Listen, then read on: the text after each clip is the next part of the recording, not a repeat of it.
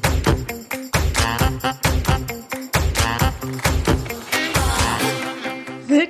Beim Finanzheldinnen-Podcast Schwungmasse. Mein Name ist Katharina und ich habe die Initiative Finanzheldinnen mitgegründet und moderiere hier auch regelmäßig den Podcast. Ich freue mich, dass du heute wieder dabei bist bei einer ganz besonderen Folge, denn wir wollten mal was Neues ausprobieren. In dieser Woche ging es auf unserem Instagram-Kanal rund um das Thema Anlagestrategien. Welche gibt es? Wofür sind sie geeignet? Und ähm, ja, was, welche brauche ich eigentlich? Darüber haben wir vor einiger Zeit schon in einem Live-Talk auf YouTube mit Expertinnen diskutiert. Und zwar waren die Expertinnen Mirja Steinkamp, Professorin an der Nordakademie Hamburg und Aufsichtsratmitglied bei der Basler AG, Jessica Schwarzer, Du kennst sie vielleicht schon von unseren Formaten. Sie ist Börsenexpertin und Autorin. Und Annette Siragusano. Sie ist Bereichsleiterin in der Unternehmenskommunikation bei der Comdirect Bank und hat die Initiative Finanzheldinnen mitgegründet. Das Gespräch zwischen den drei Expertinnen hat Tijan Onaran, die Gründerin von Global Digital Women, moderiert. Und ich finde, es ist ein ganz spannender Talk, wo sich viele Informationen, Tipps und Tricks wiedergefunden haben. Und deshalb haben wir das Ganze für dich einfach nochmal vertont und bringen das jetzt als Podcast raus. Ich freue mich sehr über dein Feedback, wie dir das gefallen hat und ob wir sowas auch häufiger mal machen sollen, denn wir haben ja auch noch weitere digitale Veranstaltungen gestartet und wenn du doch etwas Bild dazu haben möchtest zum Ton, dann schau doch mal auf unserem YouTube-Kanal vorbei. Du findest uns unter Finanzheldinnen und das Gespräch speziell ist der GDWX Finanzheldinnen Live Talk zum Thema Anlagestrategien. Und jetzt wünsche ich dir ganz viel Spaß beim Hören. Wir reden heute über das Thema Anlagestrategien. Ähm und ich finde, wenn man sich generell über das Thema Strategie, egal jetzt ob im Bereich Finanzen oder auch in der beruflichen Karriere, Laufbahn beschäftigt, geht es ja irgendwo immer darum, ein wenig einen Plan zu haben. Manchmal vielleicht auch vorzugeben, dass man einen Plan hat, aber irgendwie so ein bisschen den Eindruck zu vermitteln, ich habe das Ding hier irgendwie unter Kontrolle und ich weiß, in welche Richtung ich gehe. Deswegen würde ich zu Beginn gerne mal die Frage in die Runde stellen, Wann hattet ihr das letzte Mal eine Situation, wo ihr das Gefühl hattet, ihr habt tatsächlich überhaupt gar keinen Plan? Annette. Äh, als Homeschooling gestartet ist und du tausend Mails von irgendwelchen Lehrern, Elternvertretern und, sonst was gekriegt hast, so ab morgen bitte selber machen und denkst dir, okay, super. Also da hatte ich tatsächlich erst äh, überhaupt keinen Plan und dann alles sortiert und irgendwann hat man zumindest eine Struktur, ja, an der man sich langhangeln kann. Aber das äh, das war tatsächlich so. Jessica, wie ist es bei dir? Hm, ganz ehrlich, ist das ziemlich genau zwei Jahre her. Es war Ostern. Ich habe ähm, ja früher lange beim Handelsblatt gearbeitet. Irgendwann lief es dann nicht mehr so gut. Wir haben dann ziemlich viel rumverhandelt. Das lief über zwei Jahre und irgendwann war klar, wir trennen uns doch eher. Und äh, das war sehr anstrengend, diese ganze Verhandlungsphase. Und ich war jetzt nicht unangenehm, dass mich irgendjemand angegangen wäre, aber es war schon nervenaufreibend. Und als dann alles in trockenen Tüchern war, saß ich Ostern vor zwei Jahren zu Hause und dachte, wie geht's jetzt eigentlich weiter? Ja. Ich habe mir zwar keine Sorgen gemacht, aber ich hatte vorher nicht die Kraft und den Elan, das zu ähm, planen. Und dann habe ich mich wirklich auf den Boden gesetzt und ähm, ja, wie früher in der Schule, er liebt mich, er liebt mich nicht, Pro und Contra, will ich natürlich nicht. Und ähm, am Ende dieses Osterwochenendes war klar, ich mache mich selbstständig. Und ich hatte dann eigentlich auch eine, ziemlich schnell wieder eine Strategie. Mhm. Aber das war wirklich, dass ich gemerkt habe, so, oh, okay, jetzt ist das abgeschlossen, aber du musst jetzt mal drüber nachdenken, wie es weitergeht. Hm, tolle Geschichte. Mirja, hattest du auch ja, tatsächlich auch. Äh, vor drei Jahren war das, und zwar, ich bin ja noch nicht so lange Professorin hier, und äh, die Vorlesungen, die dauern immer so vier, fünf Stunden. Und dann hatte ich auch überlegt, also wie, wie plane ich das so in Viertelstunden? Was mache ich? Und äh, äh, wie baue ich die Vorlesung auf, als ich das neu gemacht habe. Davor war ich in der Wirtschaft tätig und ich muss gestehen, also irgendwann äh, bin ich einfach reingegangen, habe es auf mich zukommen lassen und es hat wunderbar funktioniert. Da konnte man jetzt nicht äh, in kleinen Schritten planen. Und als ich dann die ersten Erfahrungen hatte, also mittlerweile bin ich ja seit drei Jahren hier, ähm, läuft es und manche Dinge muss man einfach äh, erleben und offen sein. Und dann läuft's. Absolut. Jetzt ist es ja aber so, dass es beim Thema Finanzen tatsächlich schon auch gut und wichtig ist, schon einen genauen Plan zu haben. Also so einen gesunden Gesamtüberblick zu haben, zu wissen, das kommt rein, das geht raus, so lege ich tatsächlich auch mein Geld an. Und wenn wir über das Thema Anlagestrategie beschäftigen, das habe ich auch im Vorfeld gemerkt, als ich mich eingearbeitet habe in die Thematik, es gibt unendlich viele Strategien. Und wenn man da gar keine Ahnung hat, dann ist man vielleicht am Anfang auch überfordert. Deswegen wollen wir mal eintauchen. Annette, was ist oder was verbirgt sich hinter der Buy-and-Hold-Strategie? Also das kann man anhand des Namens so ein bisschen ableiten, nämlich kaufen und liegen lassen. Und genau das beschreibt das. Also es beschreibt eigentlich einen langfristigen Horizont, der unabhängig ist von, von Zyklen, in was für einer wirtschaftlichen Situation äh, ist es gerade der Markt, der DAX etc., sondern ich entscheide mich für ein Investment und ich lasse es über einen sehr langen Zeitraum liegen. Das beschreibt es im Prinzip. Mhm. Mehr, dann gibt es die anti- und prozyklischen Strategien. Wie gehe ich da vor?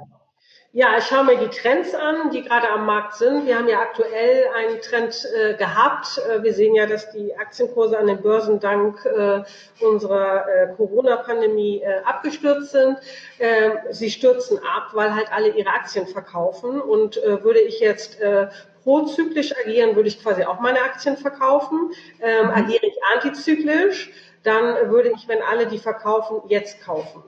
Und ähm, im Moment, äh, wenn man denn noch äh, drüber nachdenkt, äh, einzusteigen, ist gerade jetzt ehrlich gesagt ein guter Zeitpunkt. Jetzt ist es schön antizyklisch und die Kurse sind alle im Keller. Äh, das hört sich doch eigentlich ganz gut an für die Perspektive. Wenn mich nicht alles täuscht, das hatten wir, glaube ich, beim ETF-Talk auch, dass wir eben ähm, besprochen haben, ist es jetzt besonders sinnvoll und auch bei den Immobilien jetzt besonders sinnvoll reinzugehen oder tatsächlich auch nicht.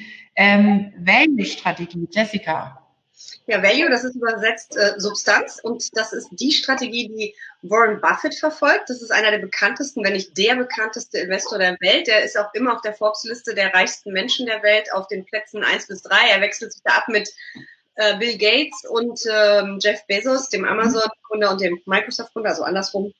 Ähm, drei sind eben wirklich wahnsinnig reich und äh, Warren Buffett sucht nach unterbewerteten Aktien, sprich die sehr billig zu haben sind. Wahrscheinlich ist er gerade mega auf äh, Einkaufstour, äh, die aber eine gute Substanz haben. Das heißt, die äh, erstmal billig sind an der Börse, die geringe Schuldenquoten haben, die eine gesunde Bilanz haben, eine gute Dividendenrendite und übrigens äh, Warren Buffett, äh, das ist eigentlich äh, Kennzeichen auch für die Value-Strategie, ist natürlich auch antizyklisch unterwegs, weil billig gibt es die Sachen ja nicht im Boom, sondern im Crash.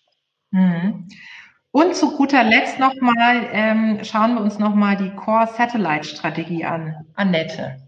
Also Core Satellite ist auch wieder äh, angelehnt an den Namen. Das heißt, du hast ein Herzstück, ja, in dem sich alles äh, ausgliedert. Das heißt, du hast ungefähr 80 Prozent in einem Asset, also in einer Anlageklasse, in einem Schwerpunkt und darum sogenannte Satelliten, also im Prinzip Einzelinvestment. Aber du entscheidest dich für einen großen Teil, wo du sagst, das ist das Herzstück, da möchte ich investieren und das ergänzt du mit unterschiedlichen anderen Anlageklassen und Assets.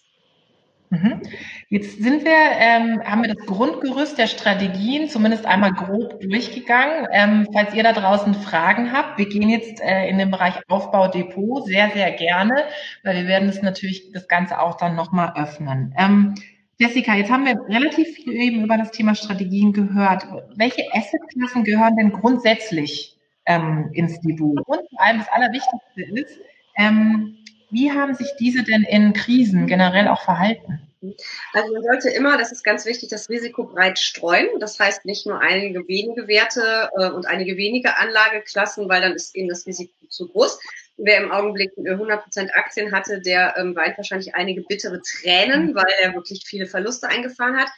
Wer Anleihen von soliden Schuldnern hat, also von Staaten wie der USA, witzigerweise trotz der Nullverschuldung, gelten die als solide, ähm, mhm. weil sie eben ihre Schulden bedienen.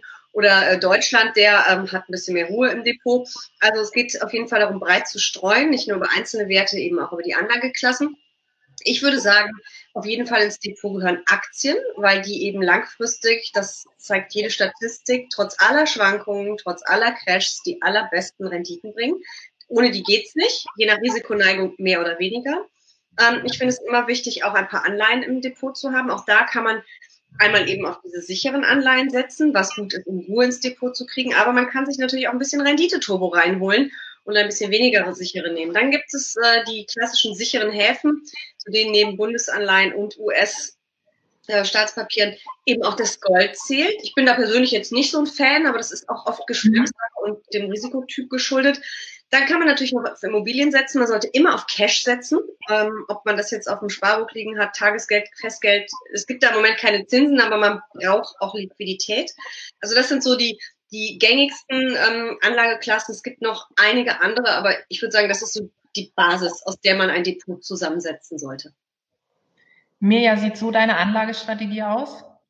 Ähm, ich habe ein bisschen mehr Aktien, als äh, du gerade beschreibst, äh, aber vom Prinzip her, also ich persönlich mixe in der Tat äh, Cash. Äh, ich überlege mir halt, wie viel Geld brauche ich im nächsten Jahr für Urlaub oder Unvorhergesehenes und ansonsten investiere ich persönlich sehr gerne in Aktien, weil ich natürlich äh, auch dank meines Berufes ähm, gerne Bilanzen analysiere, die Strategien mir angucke und mich dann immer sehr freue an den Unternehmen, wo ich investiert bin. Also da lebe ich dann so mit. Aber ähm, ich gebe Jessica recht, ähm, im Moment äh, weint man, das Depot sieht doch ein bisschen äh, mau aus, aber äh, langfristig äh, bin ich überzeugt davon, äh, ich warte jetzt äh, bei and hold, ne? ich warte ab und das wird sich auch wieder erholen und äh, dann freue ich mich wieder.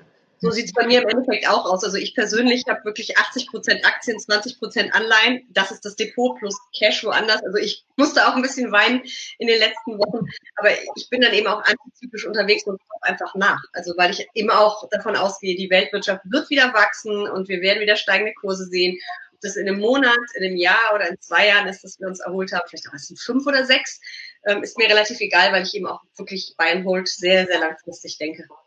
Hm. Ich würde gerne gleich eine Frage in die Runde einstreuen, die gerade reinkam.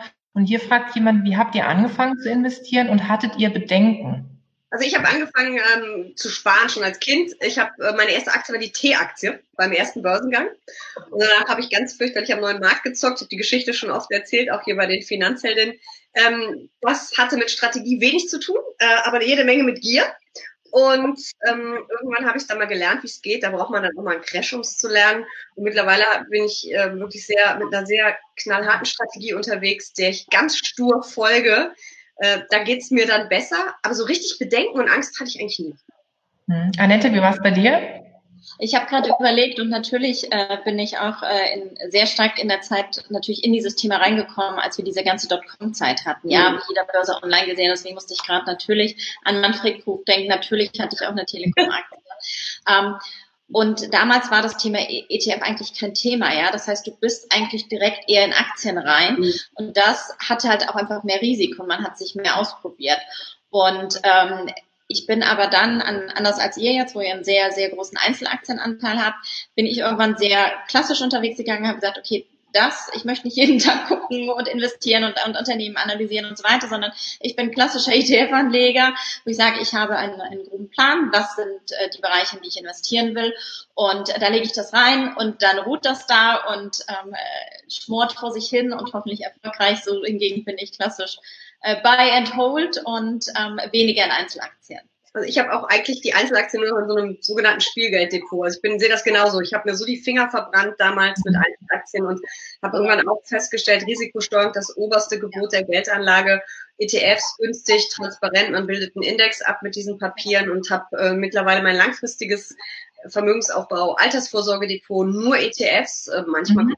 rein, aber eigentlich nur das. Und ich habe so ein, ich nenne das mal Spielgelddepot, was aber jetzt hier nichts mit Casino zu tun haben soll. Ähm, da versuche ich mal was, weil es eben auch mehr Spaß macht. Es ist ja leidenschaftlicher, wenn man eine Einzelaktie hat und sich über den Kurs freut, als wenn man sich über den DAX ein Stückchen hoch, ein Stückchen runter freut. Mhm. Mirja, hier kommt eine Frage. Ist es tatsächlich so, dass es sinnvoll ist, breit zu streuen? Viele verfolgen eher die Strategie, keinesfalls breit zu streuen, da der Ertrag einfach zu gering ausfällt. Ja, das trifft äh, tatsächlich zu. Also ich finde es richtig, äh, das Depot breit zu streuen. Andererseits muss ich selber äh, gestehen, dass es eine gute Frage ist. Ich persönlich streue eher in Aktien etwas breiter. Das heißt, ich verfolge da einfach eine Dividendenstrategie. Ich suche mir, es gibt ja so Dividendenkönige, die jedes Jahr sehr zuverlässig eine Dividende ausschütten. Und dann habe ich ein paar Aktien, wo ich mir auf Wertsteigerung setze, so junge Unternehmen, ähm, die gerade so im Startup-Bereich am Anfang verdienen die nicht so viel Geld, haben nicht so viel Cash äh, werden keine Dividende ausschütten, würden dann aber halt äh, aufgrund der Ertragsaussichten steigen dann normalerweise die Kurse. Das ist persönlich so mein Basket plus ähm, tatsächlich äh, dieses Bargeld. Also man muss natürlich ähm, äh, das beherzigen, dass Aktien durchaus ein Risiko beinhalten. Also man, gerade jetzt muss man es halt so ein bisschen aussitzen. Das heißt, man muss äh, immer dafür Sorge tragen, dass man das Geld, was man benötigt, auch irgendwo auf der hohen Kante hat.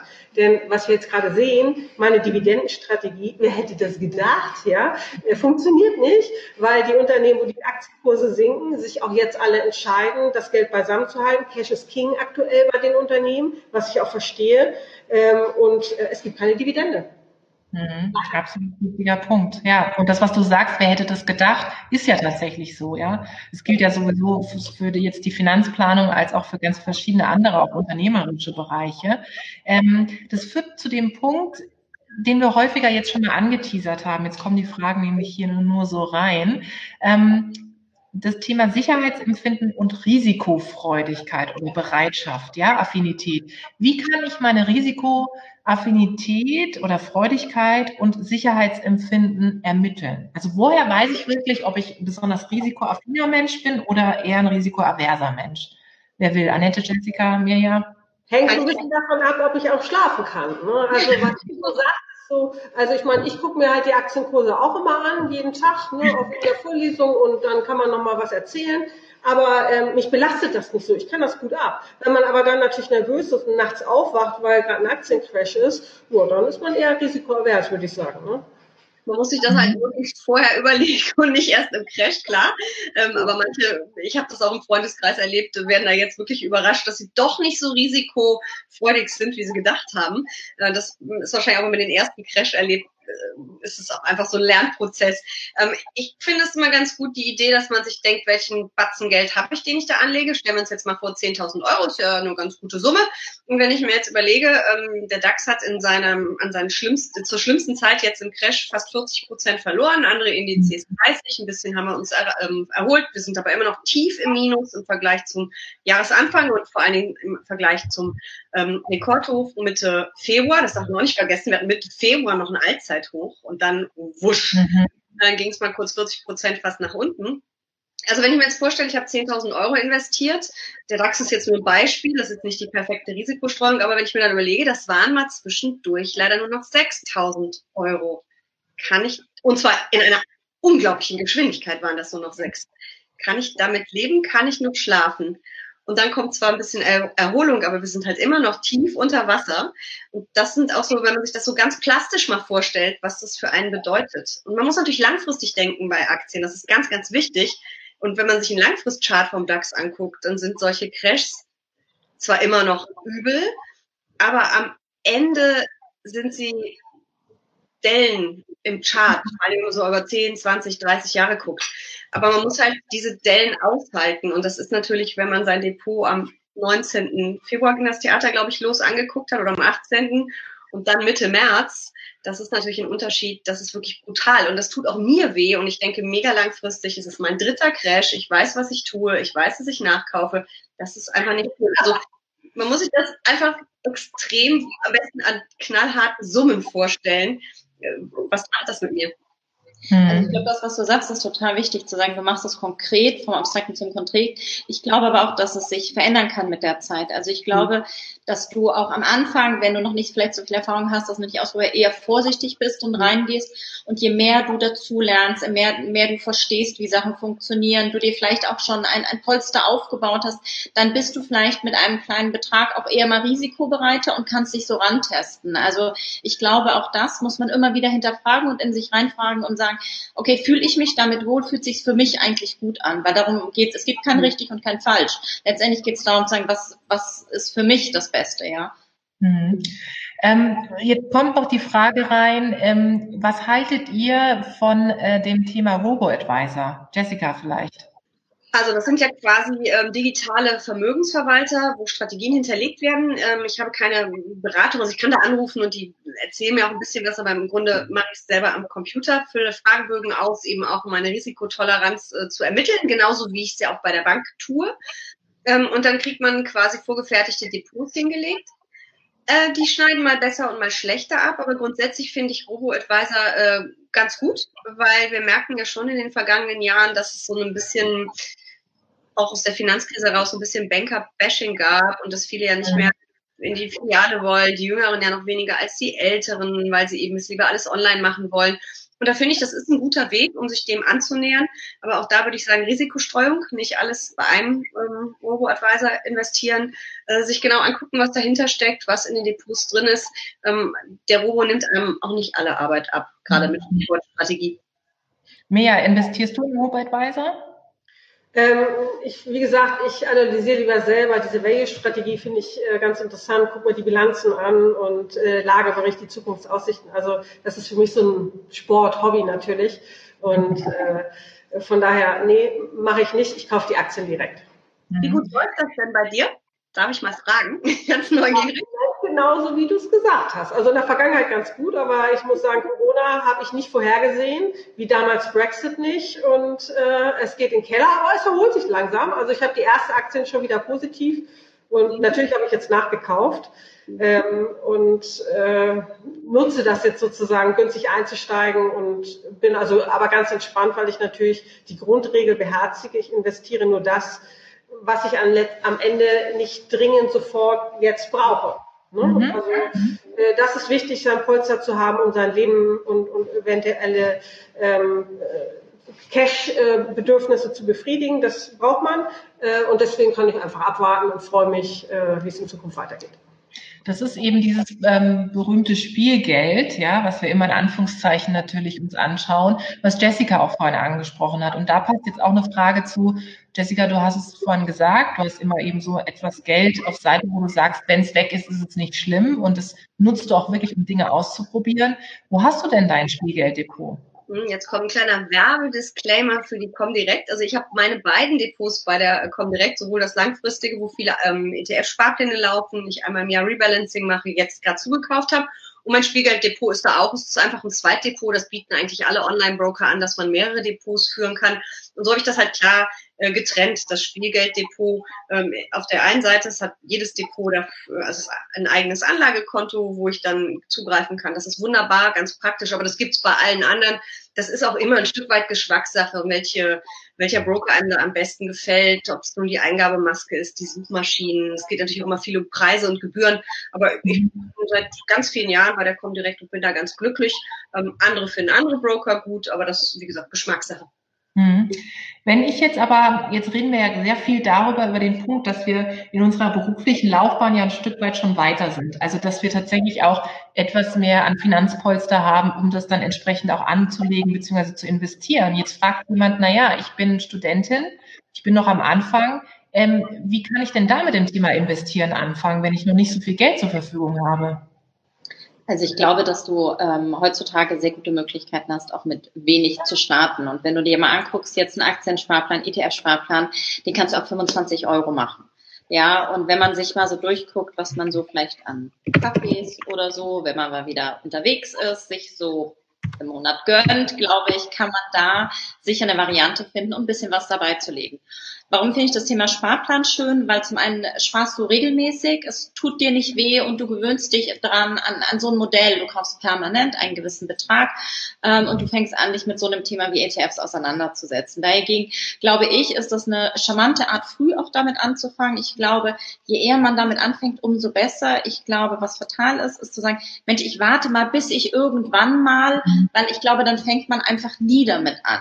Und das ist viel besser mit kleinen Beträgen sich jetzt auch mal zu überlegen, sich mal ein bisschen einzulesen, ein bisschen zu informieren und damit zu starten, als immer bis ich dann irgendwann, weil dieses dann kommt vielleicht dann auch nie. Ja, und dann ja, ist das Geld auch die Jahre aus. Schwierig. Das ist ja auch ja. immer die Gefahr, wenn man erstmal größere Summen ansparen will, um dann einzusteigen, dass man das Geld unterwegs ausgibt und 25 Euro einfach so nebenbei, das merkt man ja irgendwann gar nicht mehr. Genau, es tut auch nicht weh. Ja, und das Schöne ist, die sind ja so herrlich flexibel. Das sind ja wenige Klicks und es sind 50 Euro, 100 Euro, 200 Euro. Kann das mit Gehaltserhöhungen, mit was auch immer, ja immer wunderbar erhöhen. Und wenn man dann merkt, man hat es vielleicht ein bisschen übertrieben, dann kann man es halt wieder ein bisschen zurücksetzen. Das macht es einfach so einfach. Mhm. Ja, und es ist genau dieser Punkt, den hatten wir jetzt häufiger mal in den Talks, zu sagen, fang einfach mal an. Fang mit kleinen, überschaubaren Dingen an, wo es nicht so weh tut, unabhängig davon, wo du stehst. Und wenn du angefangen hast, dann kannst du dich auch, dann kannst du dir auch mehr zutrauen. Und Annette, weil du das Thema ETFs angesprochen hast, hier kommt noch mal eine dezidierte Frage zum Thema ETF. Wenn ich, übrigens dazu haben wir auch noch einen Talk gemacht gehabt, also den könnt ihr euch auch noch mal hier auf YouTube anschauen. Aber vielleicht nochmal für die Runde ganz spannend, wenn ich ETF suche, zum Beispiel MSCI World, gibt es mehrere? Sind überall die gleichen Firmen drin oder unterscheiden sie sich? Jessica, das hast du jetzt mal so schön erklärt. Das ist gemein. Okay, also ich erkläre.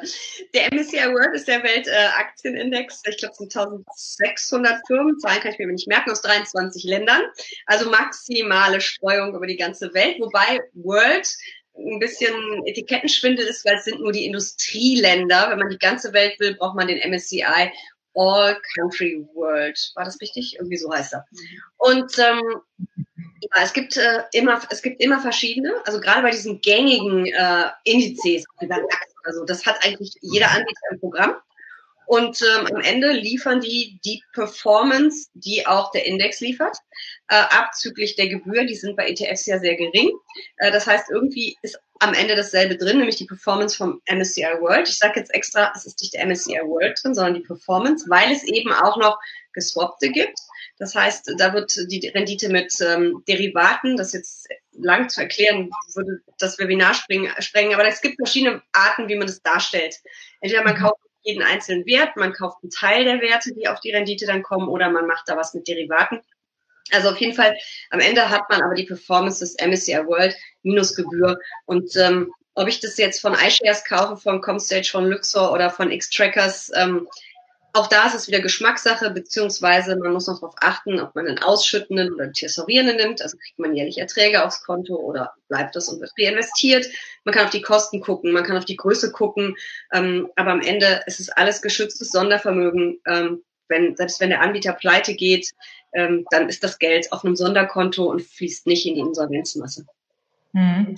Mirja, du hattest vorhin so schön dargestellt, dass du gewisse Kriterien zugrunde legst, wie du sozusagen investiert oder auch invest, in was du investierst.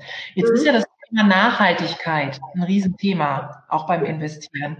Ähm, auch gerne nochmal in die Runde. Ähm, gibt es tatsächlich Strategien für nachhaltiges Anlegen? Macht ihr das? Ist es für euch wichtig, das Thema Grün auch auf dem Zettel zu haben? Oder sagt ihr, naja, im Bereich Finanzen ist das eigentlich noch nicht das Thema, was ich so involviere? Also ich kann es mal von unserer Seite aus sagen. Also wir sehen, dass das Thema Nachhaltigkeit äh, durchaus ein Investmentmotiv ist und es gibt auch sogenannte Motiv-Investings. Also da sagst du nicht jetzt wie ich kaufe den ETF, sondern du sagst, im Prinzip, was, was ist mein Anlageschwerpunkt, zum Beispiel Technologien oder eben Nachhaltigkeit. Und dann sind darunter auch wirklich Unternehmen vorgeschlagen, die dazu passen und die diesen Ansatz haben. Und wir sehen schon, dass das Thema Nachhaltigkeit ein äh, gefragtes Motiv ist ähm, und tatsächlich auch verstärkt von Frauen nachgefragt wird. Also auch das sehen wir. Und was wir natürlich auf der anderen Seite auch sehen, dass immer stärker auch bei der ähm, Investition in Unternehmen, weil zum Beispiel wir sind ja auch eine AG, natürlich auch äh, seitens der Investoren geschaut wird, ist ein Unternehmen nachhaltig, wie ist äh, das Thema CO2-Ausstoß und, und, und. Ähm, also das sind weiterhin Kriterien, die eigentlich zunehmend eine Rolle spielen. Das ist zumindest, wie wir es erleben. Ja, ich finde das Thema auch super. Ich kenne das ja auch, sage ich mal, aus ähm, ähm, Aufsichtsratssicht. Man muss da wirklich äh, gegenüber seinen Investoren auch darauf achten, dass man diese Kriterien erfüllt. Man kann es sich nicht mehr leisten, sie nicht zu erfüllen. Und das ist natürlich eine ganz tolle Bewegung. Es geht ja nicht um Nachhalt, nicht nur um Nachhaltigkeit, sondern ganz nebenbei auch ähm, zum Beispiel, äh, ob auch Frauen in den äh, Vorständen sind oder in Aufsichtsräten. Auch sowas äh, wird teilweise durch das Investment gefördert. Und man muss ganz klar sagen, äh, wenn das Geld abgezogen wird, dann hat es jeder verstanden, ähm, dass man dieses Thema jetzt äh, beackern sollte. Mhm. Was ähm, mir an dich nochmal eine Frage, weil die gerade reinkam. Ähm, wie viel Know-how braucht man, um Bilanzen analysieren zu können? Ja, also ich sag mal, so ein bisschen braucht man natürlich, weil sonst kann man, ähm, man muss ja schon mal wissen, was der Unterschied zwischen einer HGB-Bilanz, IFRS, Konzernabschluss, Einzelabschluss, also äh, man sollte schon mal in einer meiner Vorlesungen gesessen haben. Nein, also aber so ein bisschen äh, bringen. Äh, sonst sollte man sich, sage ich mal, mit so einem Kurs-Gewinn-Verhältnis äh, zufrieden geben, äh, bevor man jetzt in die Bilanzen einsteigt. Ne? Da gibt es ein paar Kennzahlen, die Sinn machen. Äh, das heißt, man überlegt sich halt, äh, das kann man ja ausrechnen, wie viel Dividendenausschüttungen benötigt man, um zum Beispiel die Aktie zu kaufen. Und äh, je weniger, desto besser. Dann haben wir diese Value-Strategie. Dann ähm, kann man also sozusagen, die, hat man die Anschaffungskosten und braucht man nur zwei oder fünf Jahre warten, bis man durch die Dividenden die Anschaffungskosten Kosten zurück hat fließen lassen. Ähm, also für eine Bilanzanalyse an sich sollte man schon Grundkenntnisse haben und mhm. ähm, ja, also da muss man schon so auf ein äh, paar Sachen achten. Und wenn man das nicht möchte, da komme ich auch gerne auf die Kollegen nochmal zurück, äh, sollte man so einen Sparplan aufsetzen, ETF, gerne auch wirklich einen Sparplan, weil das eine ist halt äh, wie jetzt, ein ETF geht halt auch in den Keller und da mag man vielleicht jetzt nicht so gern verkaufen, aber der ganz normale Sparplan, der ist ja nominal zumindest gleich. Äh, leider haben wir ja gerade negative Realzinsen, aber ähm, na gut, dann dafür hat man halt den Wert erhalten und keinen äh, Crash von 40 Prozent drin. Also es hat ja immer alles zwei Seiten. Und wenn man beides so fährt, dann ist man eigentlich gut aufgestellt. Man hat äh, den Sparplan, damit kann man jetzt arbeiten und bei dem ETF äh, wartet man ab und freut sich, dass man für wenig Geld viele Anteile jetzt bekommt. Mhm. Ich glaube, wir werden alle in deine Vorlesung kommen. Du hast ja, das ich. Ich habe im Moment ein bisschen Zeit. genau. Ich mache ja alles online. Ne? Ich, ich, bin ja auch gerade hier. Ich habe gerade Konzernrechnungswesen unterrichtet. Das machen wir alles äh, online äh, mit Breakout-Sessions und so weiter. Also Sehr gut. Perfekt. Sehr gut. Wir machen einfach mal so eine Online-Vorlesung von dir. Das können wir dann auch machen. ähm, wir hatten vorhin das Thema, da kommt noch mal eine Frage zu rein. Ähm, was meint ihr mit Aktien nachkaufen? Einzelaktien kann man ETFs nachkaufen? Ich dachte, es gibt nur Sparpläne. Nein, nein, es gibt natürlich alles. Man kann mit, es gibt Aktiensparpläne, es gibt Aktienfondssparpläne, ETF-Sparpläne, das Ganze gibt es auch mit Anleihen. Also man unterscheidet zwischen der Einmalanlage und dem Sparplan. Der Sparplan ist, wie Annette es vorhin ähm, beschrieben hat, total automatisiert, jeden Monat 25 oder 50 Euro stur immer rein, läuft bis ich mal was ändere, immer weiter. Und man kann natürlich jeden ETF auch einzeln kaufen, jedes ähm, jeden ETF, jede Aktie, jede Anleihe, ja auch Aktien, äh, Anleihe-ETFs. Und was ich jetzt zum Beispiel in der Krise getan habe, ich habe mir mein ETF-Depot angeguckt und äh, habe mal geschaut, was ist da wie stark abgestürzt und habe da beherzt nachgekauft. Also man kann die jederzeit kaufen und verkaufen. Das gilt übrigens auch für die Anteile, die man mit dem Sparplan angespart hat. Kann da zwischendurch mal Geld rausnehmen, indem man Anteile verkauft. Also es gibt Einmalanlage, dann nimmt man größere Summen, sonst werden die Gebühren irgendwann zu teuer. Oder man nimmt einen Sparplan, das geht mit ganz kleinen Summen schon. Also ich empfehle meinen Studenten auch immer nochmal einzelne Aktien zu kaufen, denn dann lernt man nochmal kennen, wenn man Aktionär ist, man wird eingeladen zur Hauptversammlung, man kann dorthin gehen. Im Moment finden die ganzen Hauptversammlungen digital statt, ja, das wird ja auch innerhalb von Sekunden umgestellt. Man kann da reinzoomen, man liest die Hauptversammlung, also man lernt halt dieses ganze Prozedere kennen. Dafür braucht man ja nicht viele Aktien, aber ne, was ist, äh, was ist eine Hauptversammlung, was ist ein Aufsichtsrat, was ist ein Aktionär? Also kauft gerne ne, von großen Unternehmen mal eine oder zehn Aktien und dann legt man mit. Das ist also für die Fort- und Weiterbildung, für die eigene sehr, sehr gut. Und das ist ja auch ganz spannend bei den Hauptversammlungen. Ich glaube, ein Punkt, weil vorhin auch nochmal so dieses Wording nachkaufen ja gefragt war. Mhm. Also es bedeutet ja im Prinzip nur, ich habe etwas in meinem Depot und wenn der Aktienkurs oder auch ETF, also wenn die Anlage runtergeht, bewusst man sich, ich kaufe von demselben Papier oder von derselben Aktie nochmal etwas nach um im Prinzip meinen Einstieg äh, zu reduzieren, um eigentlich günstig nochmal weiter zu investieren. Also ich kaufe nicht was ganz anderes, sondern ich kaufe zu dem, was ich schon im Depot habe, noch etwas mehr zu einem Preis, weil der Kurs eben nach unten gegangen ist. Das ist mit mhm. Nachkaufen gemeint. Jetzt kommen einige Fragen nochmal zum Thema generell Strategien ähm, weil wir jetzt so ein bisschen auch geswitcht sind, zu sagen, okay, wir haben ja am Anfang eben diese ganzen Basics nochmal dargestellt mit den verschiedenen Strategien. Und jetzt fragen einige Leute, also kann ich eigentlich so eine Art Strategiewechsel vornehmen? Kann ich eine Strategie, die ich einmal angegangen bin, auch verändern? Kann ich Strategien kombinieren? Ähm, wie sollte man in der aktuellen Situation mit der Strategie umgehen, anpassen, weiterlaufen lassen? Aber fangen wir vielleicht mit dem ersten Mal an. Also kann ich meine Strategie später mal anpassen? Ja, also auf jeden Fall, äh, allerdings nicht erratisch. Das wird zu teuer. Äh, das haben wir ja vorhin schon gehört. Es fallen ja, äh, wenn man Aktien kauft und verkauft, immer Gebühren an. Und äh, wenn man jetzt also völlig nervös da agiert, verliert man nachher zu viel Geld bei den Gebühren. Also man muss sich da schon Gedanken machen.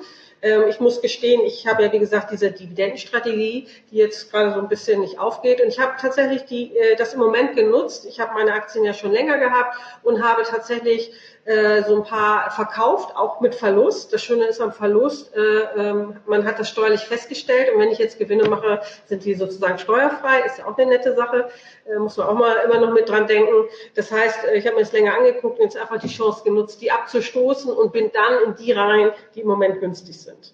Ähm, man kann das schon ändern, aber wie gesagt, nicht zu erratisch, das wird zu teuer. Jessica? Es ist ja auch so, dass nicht jede Strategie in jeder Marktphase gleich gut läuft. Also im Moment läuft wahrscheinlich kaum eine Strategie wirklich gut, weil einfach alles abgestürzt ist.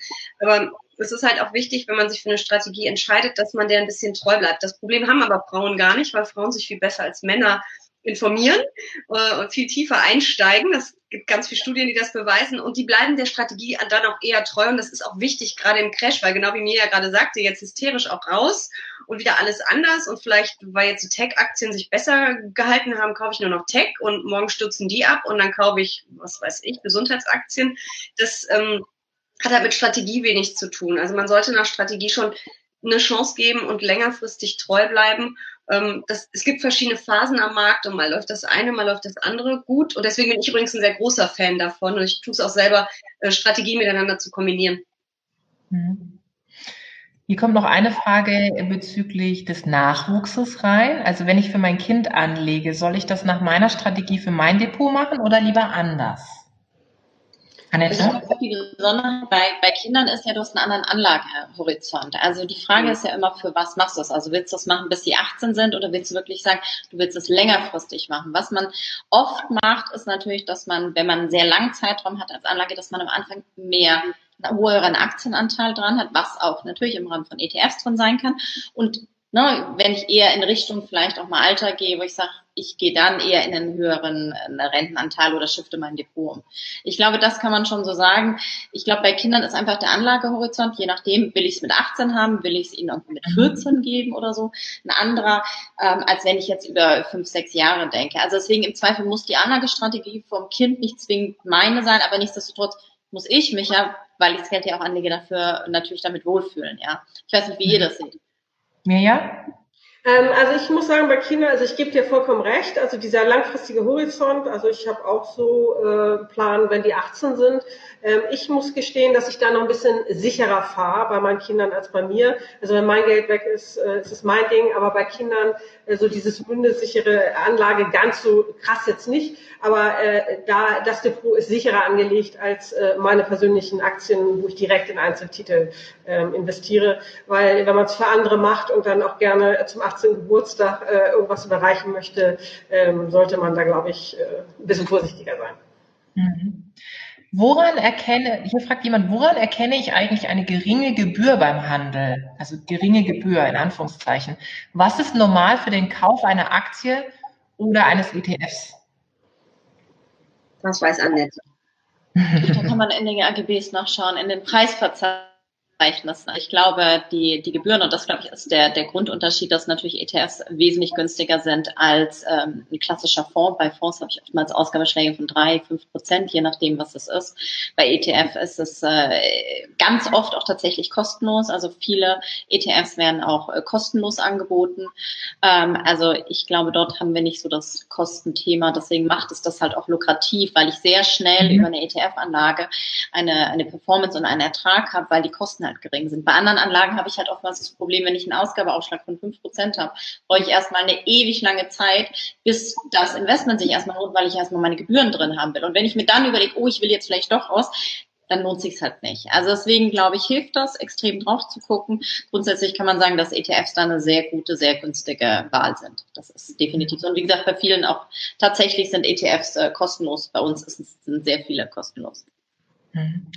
Und wenn wir schon beim Thema Kaufen sind, hier kommt noch eine Frage rein. Wonach kann man am besten entscheiden, an welcher Börse oder an welchem außerbörslichen Handelsplatz man kaufen sollte? Jessica. Ja, das sind natürlich auch am Ende die Gebühren. Da wird es aber dann schon ein bisschen schwieriger, das immer rauszufinden. Aber das kann man sich halt auch angucken ähm, in den Geschäftsverzeichnissen. Ähm, ich gucke ehrlich gesagt immer, äh, wo, wo mein ETF häufig äh, gehandelt wird, wo die höchsten Umsätze sind. Äh, wenn ich äh, eine Kauforder eingebe oder eine Verkauforder, dann kann ich mir das anzeigen lassen und äh, richte mich häufig danach. Äh, man kann ja natürlich noch tiefer ins Research einsteigen, aber so extrem unterschiedlich sind die Gebühren da in der Regel auch nicht, vor allen Dingen nicht für ETFs. Mhm. Einen Punkt noch, den ich gerne noch einwerfen würde. Ähm, Jessica, du hattest gerade eben nur angerissen das Thema, wie investieren Frauen oder wie legen Frauen an und wie Männer, weil das ja immer wieder ein Thema ist, was kommt.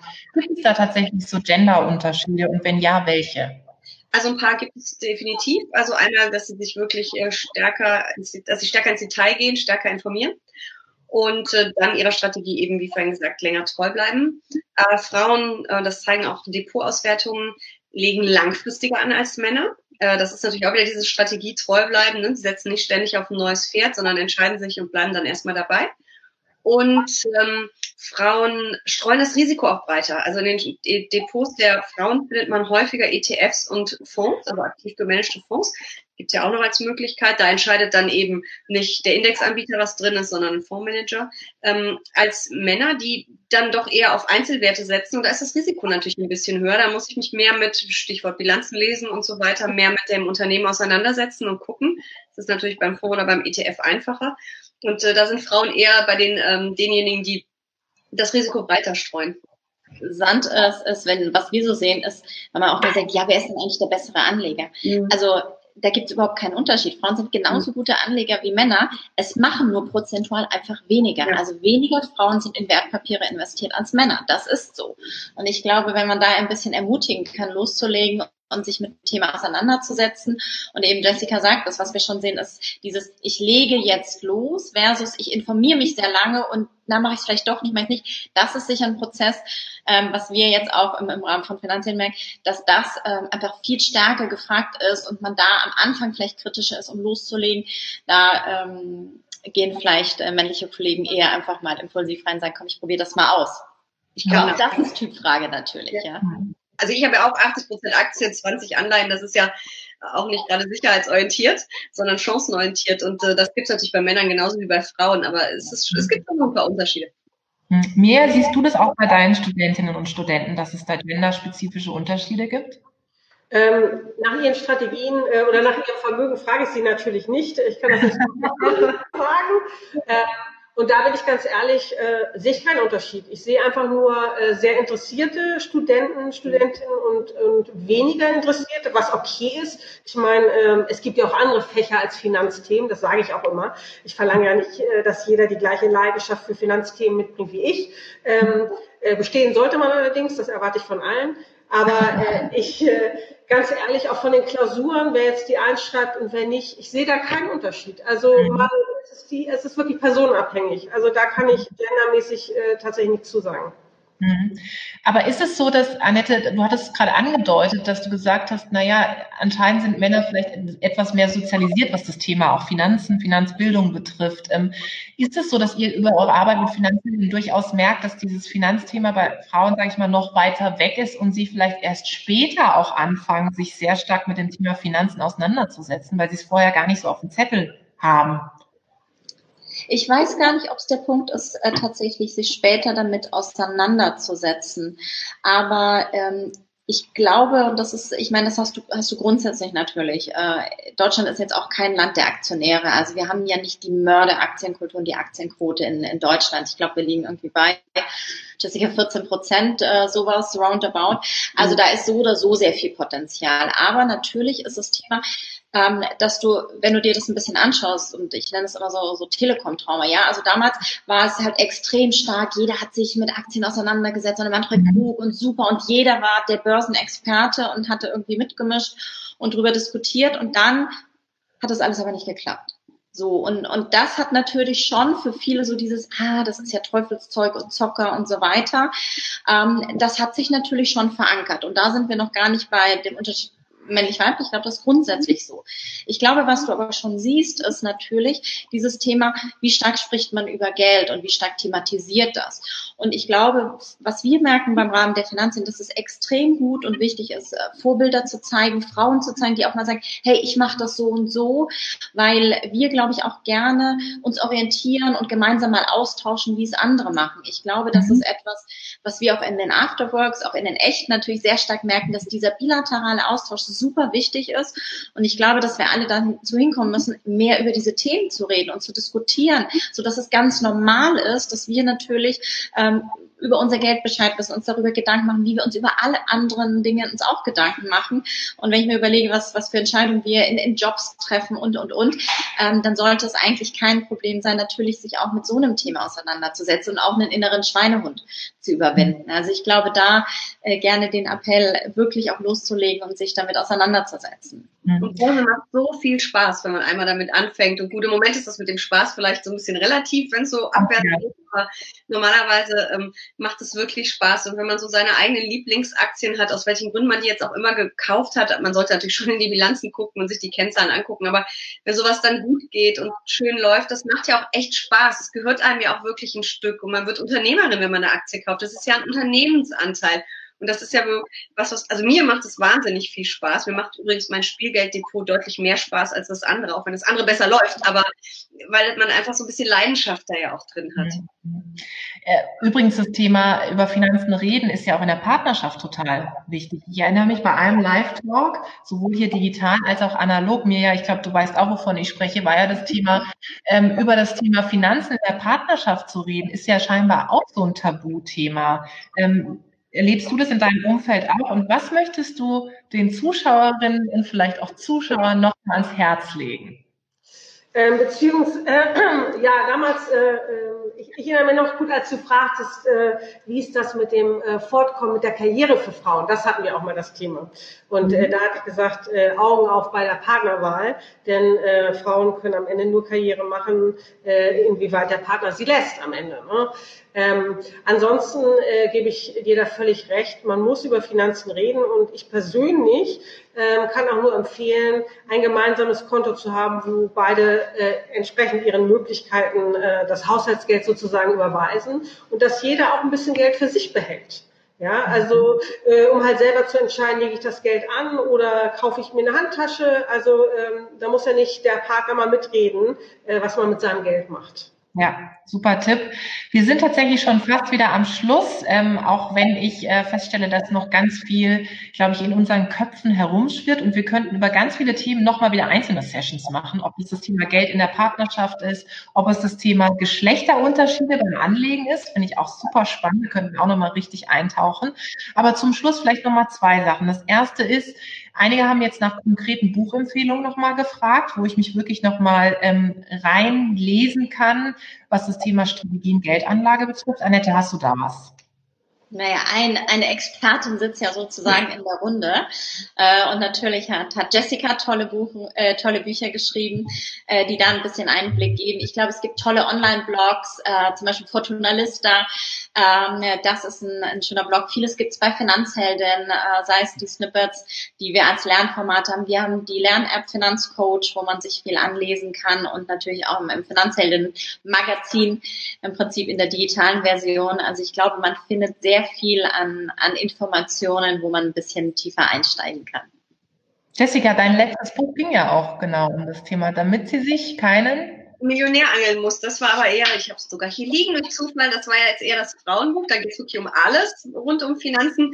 Ähm, das Buch, was äh, Annette meint, ist wahrscheinlich äh, auch einfach erfolgreich anlegen. Da geht es auch wirklich um, wie man das kombinieren kann. Value mit Dividendenstrategie, mit Nebenwerten und so weiter. Da kann man ja äh, schöne Depots basteln.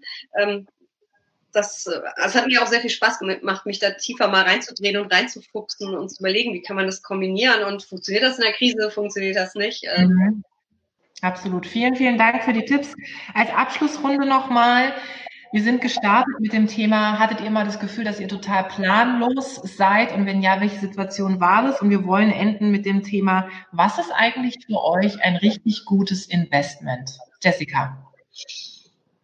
Also ganz ehrlich, ein richtig gutes Investment äh, sind auf jeden Fall immer Aktien und davon kann ich eigentlich auch nicht genug kriegen. Ähm, was für mich aber auch ein absolut gutes Investment ist, ist ähm, in, in, mich selber, in meine Bildung, in meine Weiterbildung zu investieren. Und ich sitze hier vor meiner Bücherwand. Ähm, ich lese im Moment so viel, auch mal ein bisschen branchenfremde Sachen, paar Sachbücher und das eröffnet einfach auch mal den Horizont ein bisschen und vielleicht guckt man dann auch auf die Märkte hinterher ein bisschen anders, als äh, wenn man immer nur Börsenbücher liest. Mirja? Ja, ein gutes Investment äh, äh, kann ich auch nur sagen, Aktien, die schöne Dividenden abwerfen, dass ich dann von den Dividenden sozusagen leben kann. Äh, Dividenden sind allgemein ja höher als Zinsen. Und äh, ich muss mich dem anschließen, bei mir waren es eigentlich immer so Reisen. Die haben immer mein Bewusstsein äh, erweitert. Also Reisen, äh, nicht nur jetzt, sage ich mal, nach Australien, das ist im Moment ja sowieso verpönt und geht auch gar nicht, aber auch einfach in eine andere Stadt, um interessante Menschen zu treffen das äh, ist für mich auch ein Investment, da Geld für auszugeben, interessante Leute zu treffen und auch Zeit zu investieren. Mhm. Annette. Ja, ich denke, ein Investment ist etwas, ähm, wo ich etwas hineingehe, wovon ich dann lange zehren kann. Das, das kann Geld sein, das können Erlebnisse sein, wie wir es gerade hatten. Ähm, aber es ist natürlich auch ganz stark ein, ein gutes Investment, es ist auch immer ein Investment in Bildung, sei es in meine eigene oder, oder auch in Kinder. Ähm, und da vielleicht noch ein kleiner Appell, weil wir diese Woche auch starten mit einem äh, Jugendformat, das wird Fuse heißen, äh, wo wir starten und uns rund um das Thema Jugend- und Finanzbildung zu kümmern, um dort auch junge Menschen für diese Themen sehr früh zu begeistern. Also ich glaube, ein Investment in Bildung ist immer ein sehr gutes Investment. Sehr schön. Vielen, vielen Dank an euch, an diese tolle, spannende Runde. Ich glaube, wir hätten wirklich noch ewig diskutieren können. Wir sind ja auch wirklich von den Themen noch mal tiefer eingetaucht in ganz verschiedene Nebenthemen. Und meine Statements der Runde waren, ich kann nicht genug von Aktien bekommen. Man muss auch schlafen können und Augen auf bei der Partnerwahl. Also wie ihr seht, wir haben sozusagen alles, was das Thema Strategien betrifft, nicht nur auf das Thema Finanzen fokussiert, sondern weit darüber hinaus. Und wir haben ja auch hier eine Art Dienstleistungsfunktion mit dem Kanal und deswegen hoffe ich, dass wir euch ein paar Tipps und Tricks mit an die Hand geben konnten.